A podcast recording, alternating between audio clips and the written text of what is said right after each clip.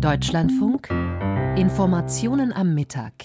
Mit der Regierungschefin stand in Estland gestern auch der weitere Kurs des Landes angesichts des russischen Angriffskrieges gegen die Ukraine zur Abstimmung. Kaja Kallas Politik der Unterstützung für die von Putins Truppen heimgesuchten Nachbarn hat Stimmen hinzugewonnen.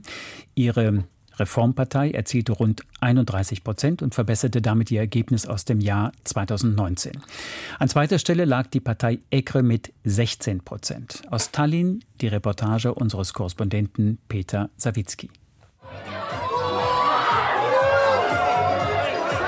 Es war bereits nach 23 Uhr Ortszeit. Im noblen Hotel Radisson im Zentrum Tallinns hatten Mitglieder der regierenden liberalen Reformpartei ungeduldig auf ihre Smartphones geblickt, als schließlich Jubel aufbrandete.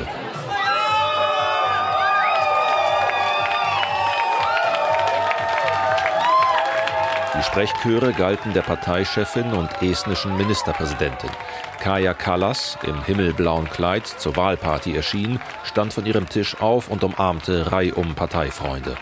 Mit gut 31 Prozent Stimmanteil hat die Reformpartei die Parlamentswahl in Estland klar gewonnen und die rechtsextreme EKRE distanziert.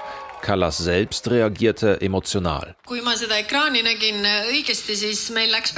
Nun, wie es scheint, haben die Wähler gesprochen.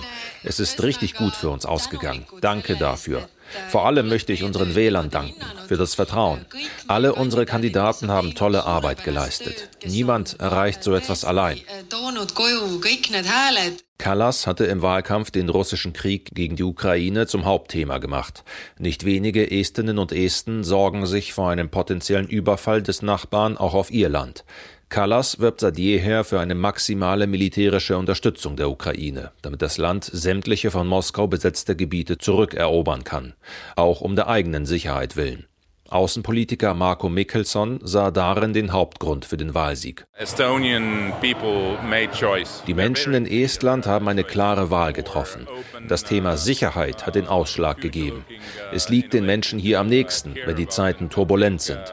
Und Kajas Führungsrolle auf internationaler Ebene hat sich ausgezahlt.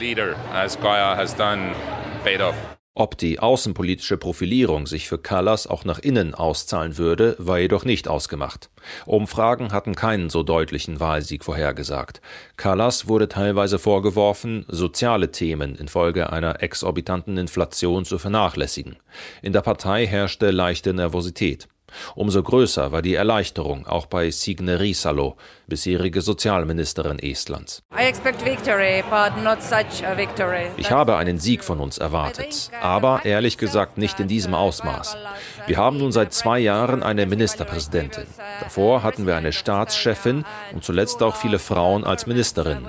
Ich denke, auch das hat den Charakter unserer Politik geprägt.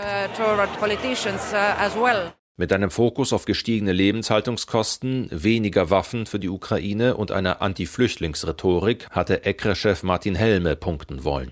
Das reichte für etwa 16 Prozent Stimmanteil, deutlich weniger als erhofft.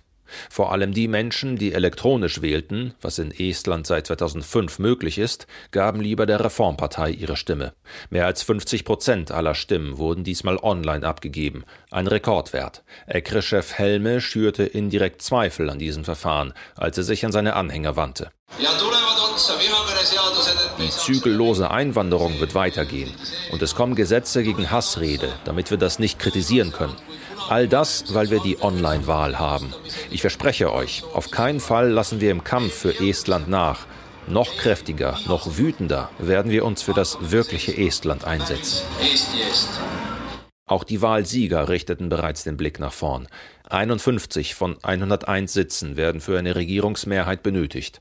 Die Reformpartei könnte laut Kommentatoren etwa mit Sozialdemokraten und der neu ins Parlament eingezogenen liberalen Partei Estland 200 eine stabile Koalition von circa 60 Sitzen bilden.